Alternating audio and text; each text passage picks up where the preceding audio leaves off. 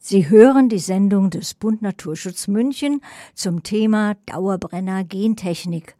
Im Auftrag unseres Arbeitskreises Fundstudio des Bund Naturschutz Kreisgruppe München hat sich Kollegin Ramona Rösch am Sonntag, 14.05. nach Rosenheim auf den Weg gemacht.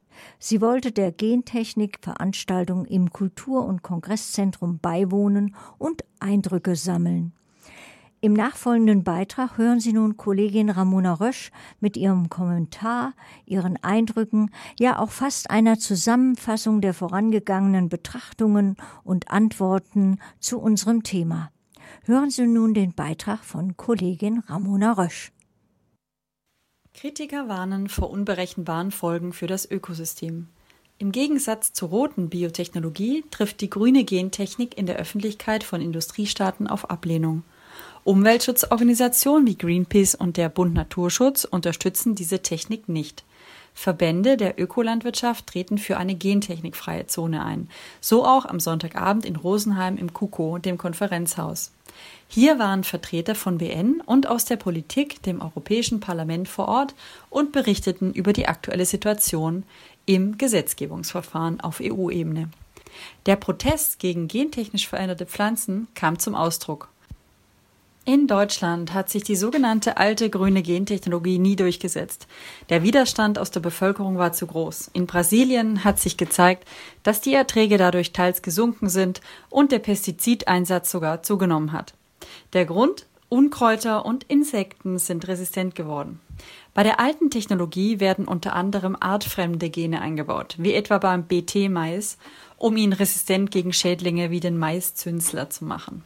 Bei der sogenannten neuen Gentechnik, dem neuen Genom-Editing mit der Genschere, sollen nach den Forderungen vieler Wissenschaftler keine artfremde Organismen eingebracht werden.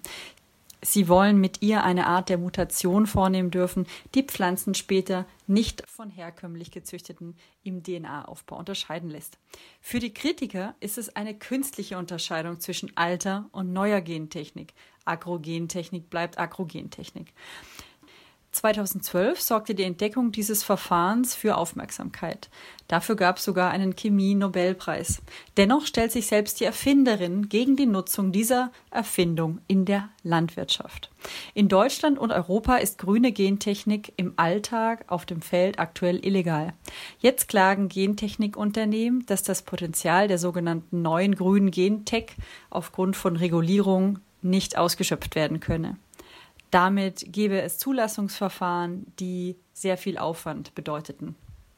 Jetzt berät die EU aufgrund der involvierten Unternehmen über die Lockerung des Gentechnikrechts und damit über die Zulassung der neuen grünen Gentechnik.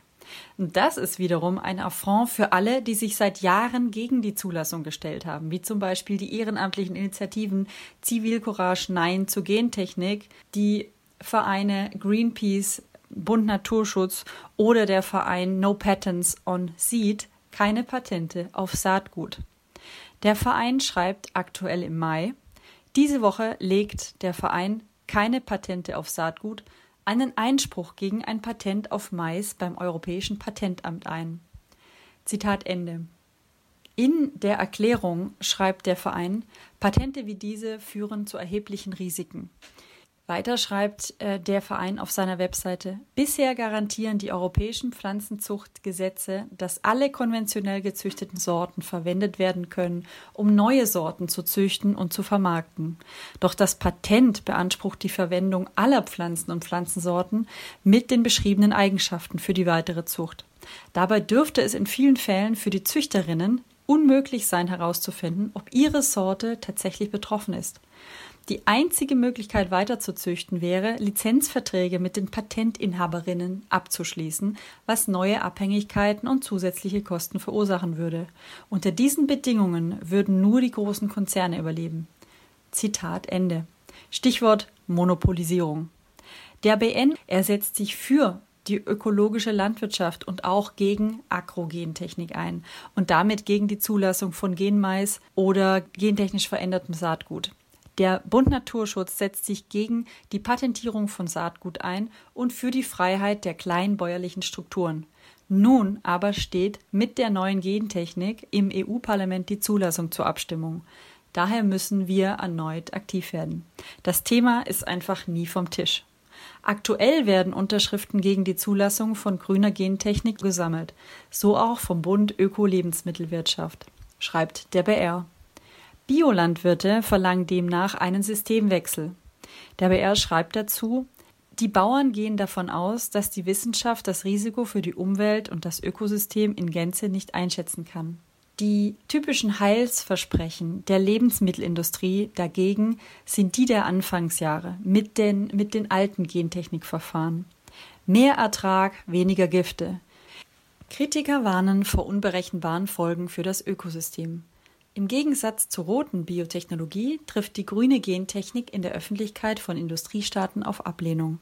Umweltschutzorganisationen wie Greenpeace und der Bund Naturschutz unterstützen diese Technik nicht. Wir wollen für euch die Hauptgründe kurz zusammenfassen. Die Hauptgründe gegen eine Agrotechnik, die Gentechnik unterstützt. Einen guten Artikel dazu hat die Fraktion der Grünen im EU-Parlament verfasst und veröffentlicht. Aus dem möchte ich kurz zitieren. Erstens. EU-Bürger wollen keine Gentechnik. In Euro-Umfragen über die Akzeptanz von Biotechnologie schneiden diese Methoden sehr schlecht ab. Zweitens. Biotechnologien führen zu einer Privatisierung von Leben. Das bedeutet, dass Agrarriesen wie Monsanto, Syngenta, DuPont das Patentmonopol für das Saatgut als auch auf die, die Felder mit diesen Futtermitteln und Lebensmitteln haben. Drittens. Keine Koexistenz von gentechnikfreien und gentechnisch verändertem Anbau ist möglich. Für Landwirte ist es entscheidend, zwischen gentechnikfreiem und gentechnisch verändertem Anbau zu unterscheiden und wählen zu können. Das betrifft insbesondere den Ökolandbau. Betriebe und Bioprodukte, die sozusagen kontaminiert werden, denen droht die Aberkennung ihres Biologos. Pollen machen nicht an den Grenzen von Feldern und Ländern Halt. Eine mit EU-Mitteln geförderte Untersuchung hat 2009 bewiesen, dass es unmöglich ist, den Genaustausch zwischen nicht und genetisch veränderten Pflanzen der gleichen Sorte zu verhindern. Viertens. Gentechnikanbau bedeutet Pestizide in unserer Umwelt. Allein drei für die Wiederzulassung vorgeschlagene Gentechnik-Maissorten verfügen über die Eigenschaft, Insektengifte gegen den Maiszünsler zu produzieren. Insekten sind dem Gift damit ständig ausgesetzt, da es fortlaufend in der Pflanze produziert wird. Auch Biobauern benutzen dieses BT-Gift. Da es aber nicht kontinuierlich in die Umwelt gegeben wird, werden keine Resistenzen gebildet. Werden Schädlinge dem Gift hingegen ständig ausgesetzt, wie im durch Monokultur geprägten agrarindustriellen Anbau üblich, so entwickeln sie Resistenzen. Resistenzen, die Gentechniksorten nutzlos werden und Biobauern ohne eine Möglichkeit zurücklassen. Fünftens. Kreuzen sich herbizidresistente Gentechniksorten mit ihren wilden Verwandten, können nachweislich Hybride oder sogenannte Superunkräuter entstehen, die mit noch mehr und gefährlicheren Pestiziden unter Kontrolle gebracht werden sollen. Sechstens. Es gibt Alternativen. Alle drei GVO-Maissorten, also gentechnisch veränderte Maissorten, haben keinerlei Vorteil für Verbraucher. Sie sind weder gesünder noch billiger. Zu ihrer Berechtigung dient die Behauptung, die landwirtschaftliche Praxis zu erleichtern. Ein falsches Versprechen, denn der Gentechnikanbau schadet sowohl der Bodenfruchtbarkeit als auch der Biodiversität. Es existieren effiziente Alternativen zu Ackergiften, wie in der Debatte um die Neuzulassung von Glyphosat ausführlich benannt und beschrieben. Durch Kombination mechanischer, physischer, biologischer Methoden, zum Beispiel durch vielfältige Fruchtfolgen, Mischkulturbau, den angemessenen Einsatz von Bodenfräsen und thermischer Behandlung.